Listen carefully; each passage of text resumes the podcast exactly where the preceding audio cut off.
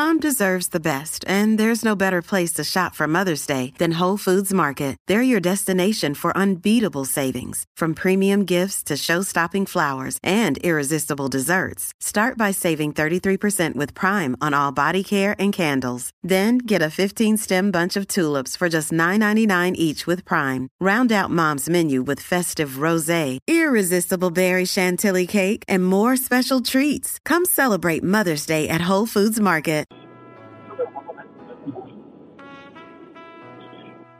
Bueno, gente, volvemos otra vez. 787-620-6342. Yo espero que Héctor de Playmaker esté ahí porque tiene revolver la pasión ahí en el Estamos aquí, micrófono. Ahí estamos aquí. No, estamos aquí. No, no, no, pero aquí. Ahora sí. ¿Me escuchan mejor, verdad que sí? Ahora sí, sí. sí. Sí, lo que pasa es que los tenía en el, en el, en el Bluetooth del carro, pero yo sé lo mucho que molesta, así que prefiero estar acá con ustedes. Y yo soy un enfermo en esto, o sea, yo quiero que la gente sienta que cuando yo falto o cuando no estoy, no es porque yo quiero.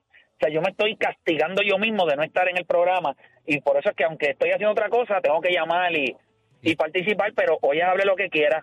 Hay un montón de cosas de las que podemos hablar, pero queremos coger más, ¿verdad? más llamadas a través del 787-620-6342, 787-620-6342. Eh, a lo que van entrando las llamadas, gente, yo les voy a decir algo. Eh, Goran Dragic eh, Hmm. Firma, ¿verdad? Va a firmar ahora mismo con los Milwaukee Bucks. Yo les digo algo en serio. O sea, esto es un super equipo. No, esta gente como que, como que no, no, no, no se conforman. O sea, esta gente sigue, sigue, sigue, sigue. y es y es un super equipo. O sea, cuando nosotros hablemos, lo que pasa es que Gianni siempre se va a defender por el hecho de que pues él se quedó en la misma organización como estrella, pero miren lo que ha hecho esa organización de Milwaukee con él, sabiendo que es un small market, que no necesariamente free agents van a querer jugar ahí. Y él hizo el trabajo de quedarse, pero la organización hizo el trabajo de, de ¿verdad? que necesitaban hacer. Le bajaron a los jugadores. Ellos necesitaban un point guard. Ellos salieron de Malcolm Brogdon. Todo el mundo dudó cuando ellos salieron de él. Le trajeron a Drew Holiday. Ellos le trajeron nuevamente a Chris Middleton. Ellos contrataron a Brook López. Ellos trajeron en un momento a PJ Tucker. No lo trajeron, no lo renovaron, pero le dieron el contrato a Bobby Portis. Eh, Bobby Portis no se fue.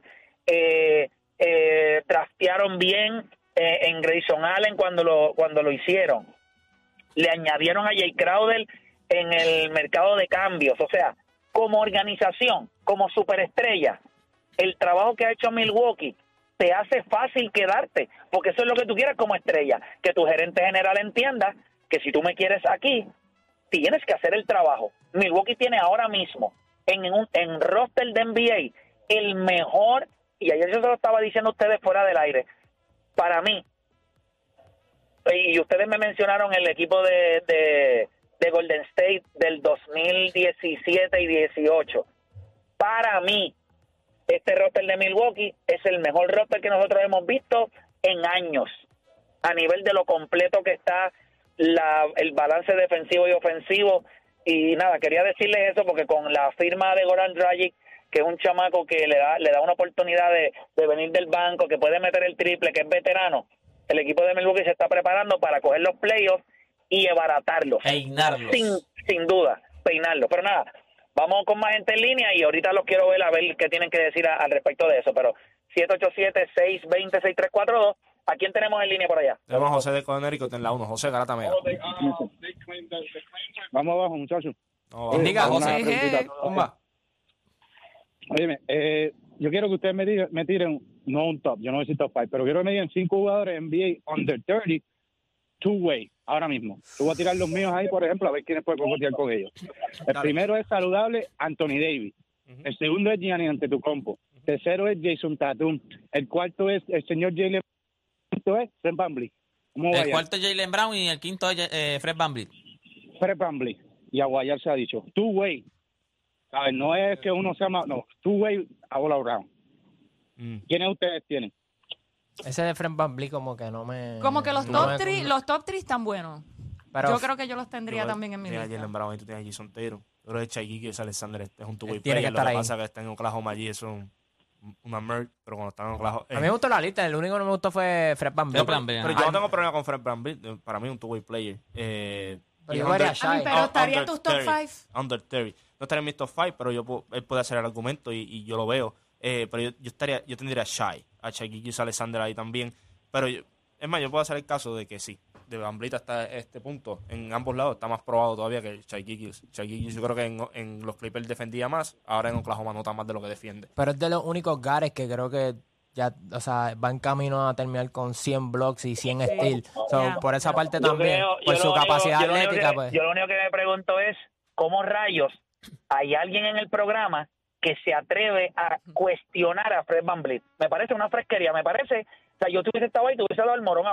¿Cómo rayos tú vas a cuestionar a Fred Van Vliet? Que está aprobado en los dos lados de la cancha. Igual que, ¿En igual que Shea Gilgeous Alexander.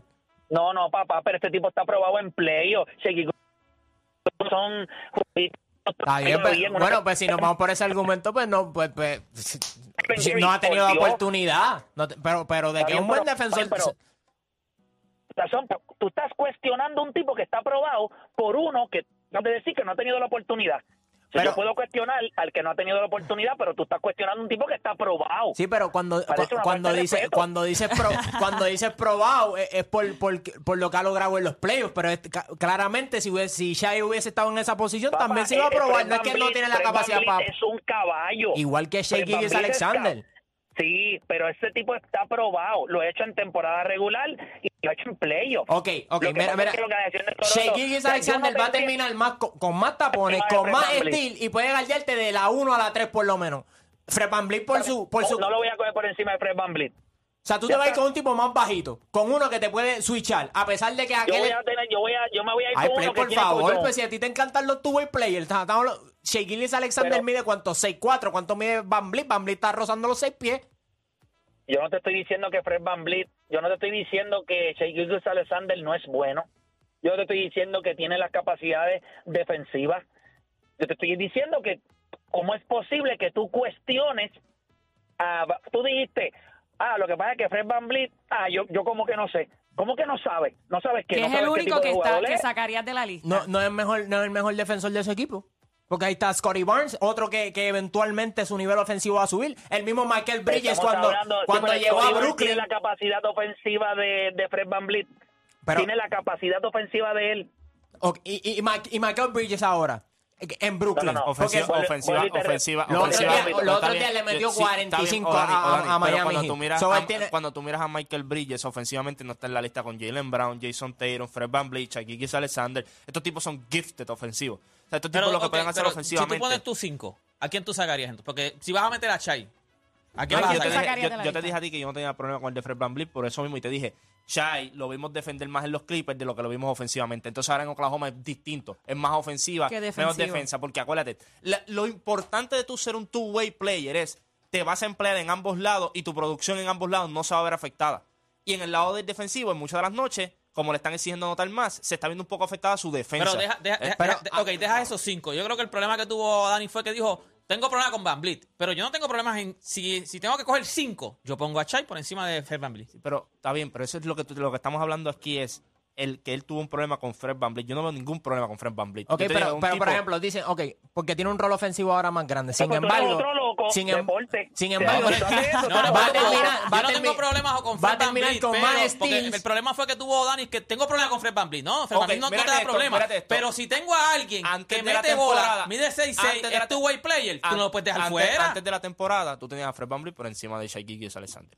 Hacíamos, este, hacíamos este mismo argumento porque no lo habías visto en todas sus ya capacidades. lo viste, estamos diciéndolo hoy que lo viste. Este es otro tipo que ya tú lo has visto en, en su máxima expresión, en, tanto en Y, series y, regulares como y en Sha- y. Shai ahora mismo tú lo estás viendo. Tú lo, no, Sí, es pero mejor en ambos lados. cosa, y Ofensivamente es mejor y defensivamente es mejor que Fred Van Vliet. En los dos lados es yo mejor. Creo que, yo creo que tú eres, yo creo que tú eres un loco, como siempre te lo he dicho. Ay, por te favor. Te vuelves loco. No, Le voy a decir, es que no se la loco. quieres dar a Shai, Shai Gilgeous Alexander es un jugador que ha tenido roles distintos en equipos.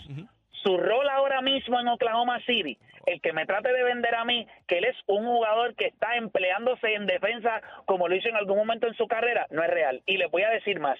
Michael Bridges, yo se lo dije a ustedes que cuando él saliera de Phoenix y le dieran la oportunidad en un equipo como Brooklyn, que es un equipo que ahora mismo es un 20 tú, él iba a meter la bola. Esto es un tipo que va a promediar 24, 25 puntos ahí porque la tiene. Pues, No, no es offensively gifted, pero es un tipo que la tiene. Mete el triple, puede poner la bola en el piso, va a ir veces al tiro libre. Y desde que él está en Brooklyn, ustedes han visto sus números ofensivos mejorar.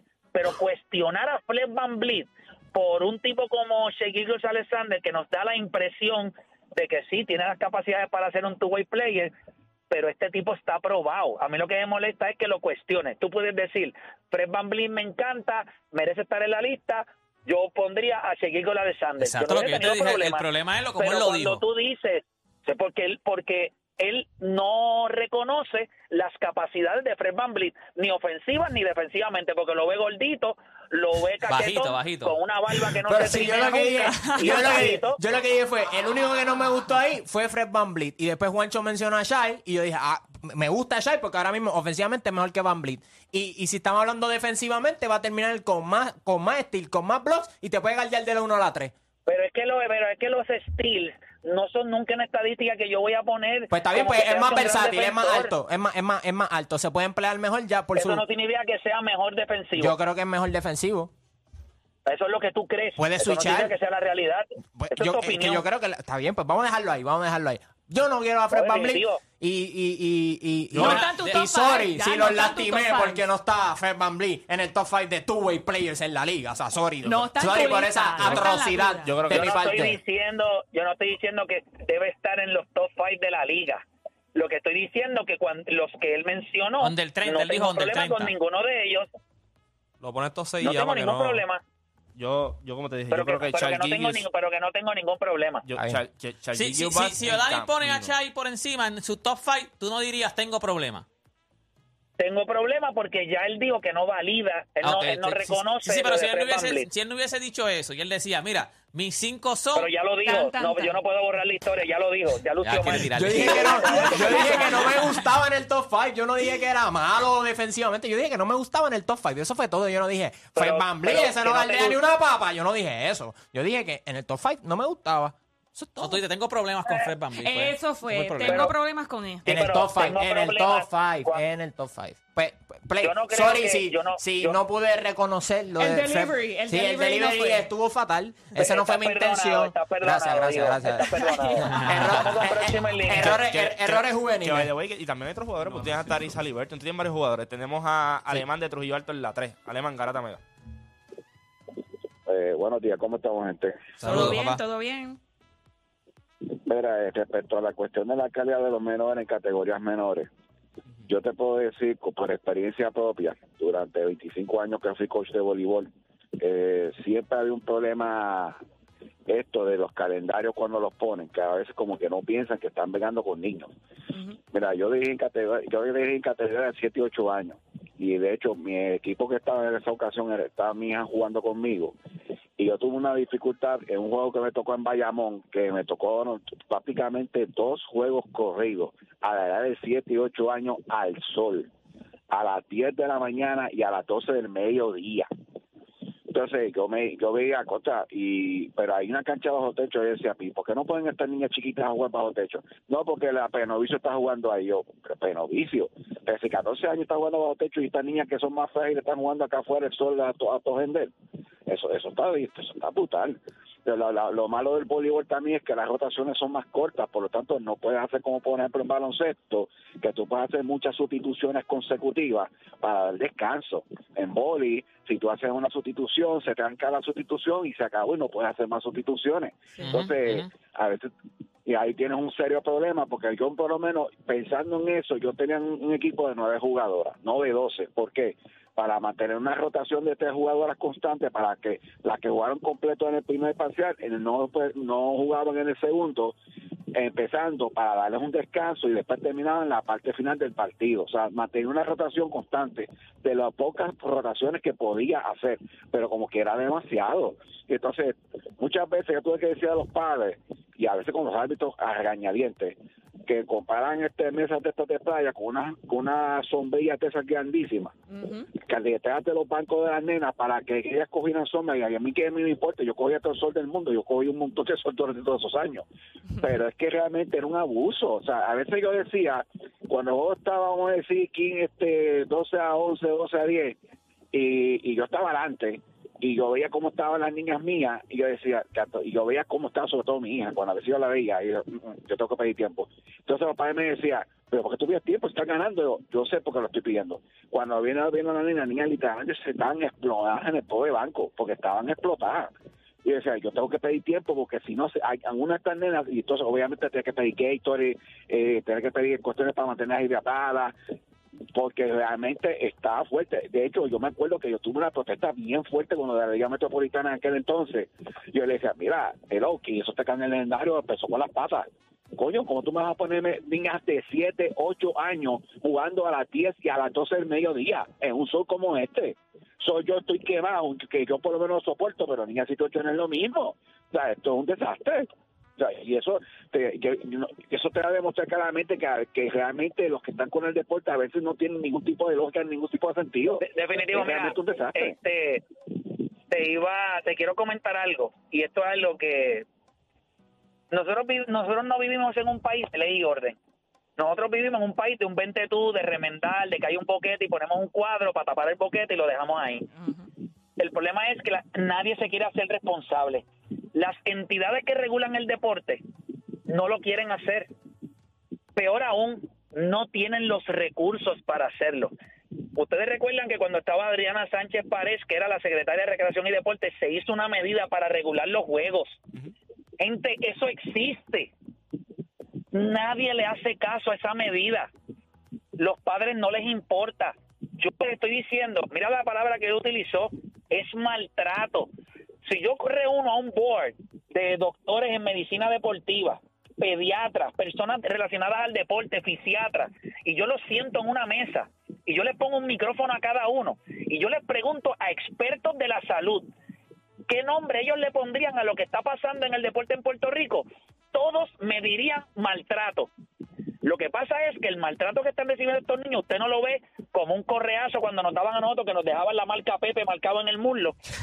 El, maltrato a estos niños se lo estamos haciendo interno, a sus rodillas, a sus tobillos, a los hombros. Y quizás son chamacos que a los 20 años, después de terminar esta sobrecarga del deporte, no juegan más deporte y tienen una vida productiva favorable. Pero en algún momento de su vida, operación yo fui producto de eso. Mi mamá y mi papá no sabían. Yo jugaba baloncesto y béisbol al mismo tiempo. Yo tenía una práctica de baloncesto de béisbol a las 5 de la tarde en Villa Blanca. Salía a las 7 de la noche, me montaba en un carro, me comí un hamburger con unos nuggets y un refresco, porque no había información. Y de ahí yo iba a una práctica de baloncesto de 7 y media a 9. Mis papás no sabían. Sí, eso, Y- antes el y- problema y- era que no había información. Ahora tú tienes información en el teléfono. Tú pero es maltrato, Sí. pero es maltrato. ¿Cómo tú vas a coger? Miren esto, LeBron James come espectacular, todos los jugadores de NBA comen espectacular, viajan en primera clase, tienen los mejores doctores, tienen todo eso. Y ellos tienen una cosa que se llama load management, que es necesito bajar las cargas de jugadores que comen bien, que duermen bien, que hacen retención de semen, que hacen todo lo necesario para estar listos y tú tienes chamaquitos aquí alimentándose mal, pagándose 14 veces al día, eh, jugando en la calle al garete, y tú los tienes jugando 120 juegos. Esto es en serio. En condiciones de las canchas en cemento, Cemento, ¿eh? donde los... Espérate, yo voy a los torneos y quiero que sepan que yo soy de los tipos que estoy en los torneos. Cuando yo veo un nene con una maldita empanadilla y un refresco, y yo digo, ¿tú juegas ya mismo? Sí. Antes Y del tú estás bebiendo un refresco. No, no, es que si tú vas a jugar, tú no puedes ingerir ese tipo de bebida, porque el refresco con la cantidad de azúcar en el cuerpo que tú vas a tener, lo que te va, todo lo poquito de la hidratación que tú tenías, de lo que tú vas a necesitar, no lo vas a tener en el cuerpo. La hidratación no es algo que tú haces una hora antes del juego. La hidratación es algo que tiene que ser del día previo. Ahora, ¿quién le dice a estos niños, mira, antes de acostarte, trata de hidratarte, dos pasos de agua, tres pasos de agua cuando te levantes por la mañana, antes de lavarte la boca, vete, bébete un vaso de agua, que el cuerpo lo absorbe? Eso no pasa. Aquí los coaches no están trabajando para el bienestar físico de los niños. Ellos trabajan para el bienestar de la mecánica, el bienestar de ganar o perder el juego. Pero el bienestar físico de los niños, ellos no lo están tomando en consideración porque no hay nadie que me diga a mí que tú eres un coach responsable y tu niño está jugando 120 juegos. Tú eres un maltratante. Lo que pasa es que nadie lo está viendo porque tú no ves el castigo que están recibiendo ellos en su en las coyunturas, en sus tobillos, como no lo ves. Ahora vete a la oficina de los ortopedas. Si nosotros cuando teníamos al doctor Thor que, que estaba ahí y, y Joseph Fernández que nos hablaban, ¿qué es donde decía el, el doctor? Que ellos estaban operando nenes con ACL. Antes esas operaciones llegaban a los 20, 22, 23 años. Le están llegando chamacos a los 15 años. Lo que pasa es que esas historias usted no las ve porque los malditos, las malditas instituciones estas están tan enfocadas en yo no sé qué diablo, porque yo no he visto ningún papá que me diga a mí, ah, mira, mi hijo está jugando baloncesto, pero es que está en esa institución porque tienen un sistema académico tan espectacular. Le están prestando más atención al baloncesto, no sé porque si ellos, no sé si es que ellos se dan cuenta que sus hijos no dan para más. Y eso, y eso es una posición también. O sea, no todos los niños están hechos para sacar A y B y C. O sea, hay niños que lo que tienen son habilidades atléticas, capacidad atlética y de cerebro, pues no son, no fueron muy dotados. Pero en Puerto Rico el movimiento del deporte no va a la par del académico. Y el que me trate de vender eso a mí me miente. No estoy diciendo en todas las instituciones, pero en, en gran parte de ellas el enfoque está en ganar, en promover el nombre de la escuela eh, y, y- y no tienen ni siquiera un, un athletic trainer. No tienen a nadie. Ni terapistas físicos tampoco en los equipos, que eso hace tanta falta también. Ninguno, o sea, Mire, los yo- terapistas físicos, ajá. los Dale, Nicole, terapistas, dale, Nicole, los, te- los terapistas deberían de estar a nivel elemental, a nivel eh, high school y a nivel superior también. Y es lo menos que hay en este país, lamentablemente. Y es una de las posiciones más importantes que debe tener cualquier organización, cualquier escuela, ya sea pública, católica, un terapista físico es bien importante para mantener el atleta saludable, porque ese terapista es el que te va a decir cómo estás comiendo, cómo está, que te estás hidratando bien, porque eso no va a ser el coach. Lamentablemente, el coach tampoco se hace responsable de la salud física del jugador cuando se supone que el coach, si tú quieres que tu jugador sea más efectivo, pues tienes que estar pendiente a su alimentación como tú estás diciendo, eh, Play. ¿Qué hace un nene comiéndose una empanadilla y un refresco antes de un juego? Pero ¿dónde está el papá del nene también con esa disciplina? No, no, no, no, imponiéndole la nutrición. clavando, se clavan a los papás, con, ah, porque hay nenes que son becados. Pues está bien, los becan en las escuelas, no hay ningún problema. Pero ¿qué te están dando con esa beca? Exacto. ¿Jugar con qué coach? Y jugar 125 juegos. Si yo voy a, mira, y, y estoy en el carro aquí con el doctor Joseph Fernández también, que está acá con nosotros. Envíale saludos, envíale saludos. Sí, no, no, definitivo. Él, él- él te está escuchando. Que lo único que yo le voy a decir es esto. Hay, hay cosas, ¿verdad?, que a mí se me hace bien difícil entender y yo sé que Puerto Rico tiene problemas grandes en muchas áreas. Eh, salud, seguridad, educación. Yo entiendo todo eso. Pero no podemos obviar lo que está pasando en el deporte. Gente, entiendo lo bonito que se ven las canchas llenas, los chamaquitos yendo a los torneos. Eso es una cultura que a mí me encanta. Yo no quiero que la gente piense que yo estoy en contra del deporte escolar. Al contrario, a mí me encanta. Yo lo único que quiero es que lo hagamos bien. Y hay oportunidad, ya yo lo he dicho al aire 20 veces, nadie le va a quitar el torneo nacional a Bosel Beatle. Eso es él. Pero con grandes poderes tienen que venir grandes responsabilidades. Y yo sigo eh, emplazando a Brian Eloy que él tenga los timbales, si no los tiene él, que los tenga el país, porque yo sé que uno de los dos los tiene que tener, de tomar el deporte escolar por los cuernos y decir, esto lo vamos a regular de esta manera. Se van a acabar los torneos invitacionales. Vamos a dividir en Puerto Rico en, en unas regiones. Vamos a hacer un calendario de juegos regulares, de, de, de, de juegos locales, visitantes. Va a haber una cultura deportiva, los- las escuelas. Mira, yo sé que los presidentes de clases graduadas van a decir, Play es un anormal porque está diciendo que van a limitar los torneos invitacionales. No, hermano, yo fui presidente de mi clase graduada. Yo sé lo que te estoy diciendo. Yo prefiero ocho juegos como local en un tiempo donde van a poder ir los papás, los hermanitos, donde la escuela va a poder vender una tichel a 5 o 6 dólares y si tienes una matrícula de, de 400 estudiantes, ya ahí te buscaste 2 mil, 3 mil dólares. O sea, hay maneras de recaudar dinero. No son los torneos invitacionales la mejor manera, pero hay que educar las instituciones, los presidentes de, la, de, de las escuelas, los directores tienen que enfocarse, no, no tienen ni siquiera un director atlético, lo que tienen es un coach ahí que es el que corre todo. no bregan con la salud de lo que los niños se alimentan. A veces los nenes ni siquiera se comen la comida del comedor y salen de la escuela a meterse a dos cantos de para después ir a practicar con un refresco. O sea, si tú vas a correr un programa deportivo, tú tienes que ser responsable al hacerlo. Y con ser un coach nada más, tú no tienes un programa deportivo, tú lo que tienes es un coach. El programa deportivo, el programa atlético de una institución requiere unos elementos, alianzas. En todos los municipios hay un, hay un, hay un, eh, ¿verdad? Eh, como una alianza entre doctores y hay a veces fisiatras, quiroprácticos que trabajan todos en una misma oficina. Haz alianzas con ellos. O sea, eh, busca eh, entrenadores personales, haz un acuerdo con un gimnasio. La sobrecarga no está mal. Los niños y los, los niños aguantan la sobrecarga. El problema es si hay un plan después de sobrecargarlos de descargar todo eso, o sea, tener un plan para que ellos liberen todo eso. Pero ellos se cocotan un fin de semana jugando cuatro o cinco juegos y el lunes estás clavado en la cancha de la escuela que es en cemento practicando como si el mundo se fuera a acabar. No hace sentido.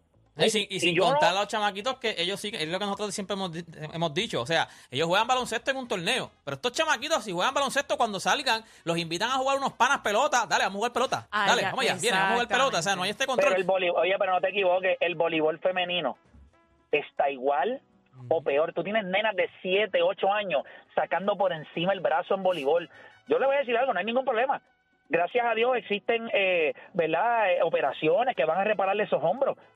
Pero para voleibol, no, usted no tiene break. Es imposible que tú estés sacando a los 8 o 9 años. Piensa cuántas veces tú tienes que hacer ese movimiento y vas a jugar eh, voleibol 10 años de tu vida. Las nenas sacando por encima el hombro, masquileando, que by the way, sacan por encima el hombro sin la técnica, sin la fortaleza en el hombro. Tú le estás dando una carga a un músculo que no está preparado para recibirla.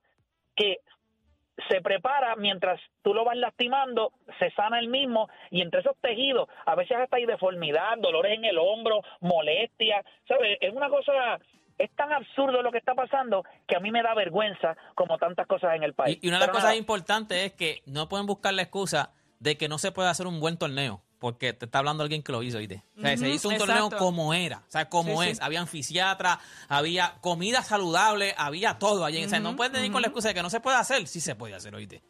Nosotros en las cantinas le teníamos frutas a los nenes, teníamos sí. siempre tu- porque al papá y a la mamá no me molesta que se metan 14 empanadillas, Exacto. 13 cheat dogs, eso es. tú brega, o sea, tú te metes una lipitol y funciona.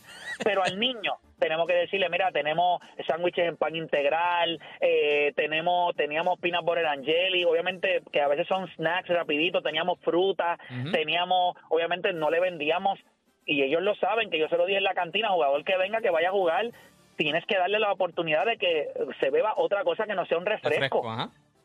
Te puedes beber el refresco después en tu casa, así, eh, recreacional, pero cuando vas a jugar tienes que beber agua o le das otras oportun o le das otras bebidas que, que pues que, que, Que te a la hidratación, Ajá, que te favorezcan. Pero no hay responsabilidad. ¿Tú te crees que alguien en una cantina doña doña Cleta y don Tony. ¿Tú crees que ellos se van a preocupar? Porque cuando tú vas allí, que ellos están con un calor terrible, mira, nene, tú vas a jugar, no, no te puedes beber eso. Por Dios, a ellos no les importa, ellos No lo que les quieren es importa, no cobrar les importa. y hacer Exacto, dinero. hacer dinero. Nada, hacemos una pausa y regresamos, no se mueva nadie.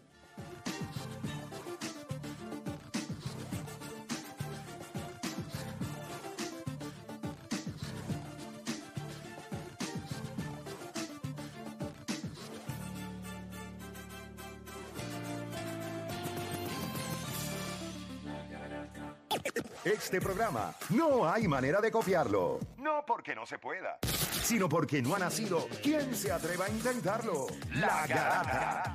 La joda en deporte. Lunes, lunes a viernes por el app La Música y el 106.995.1. La, Mega.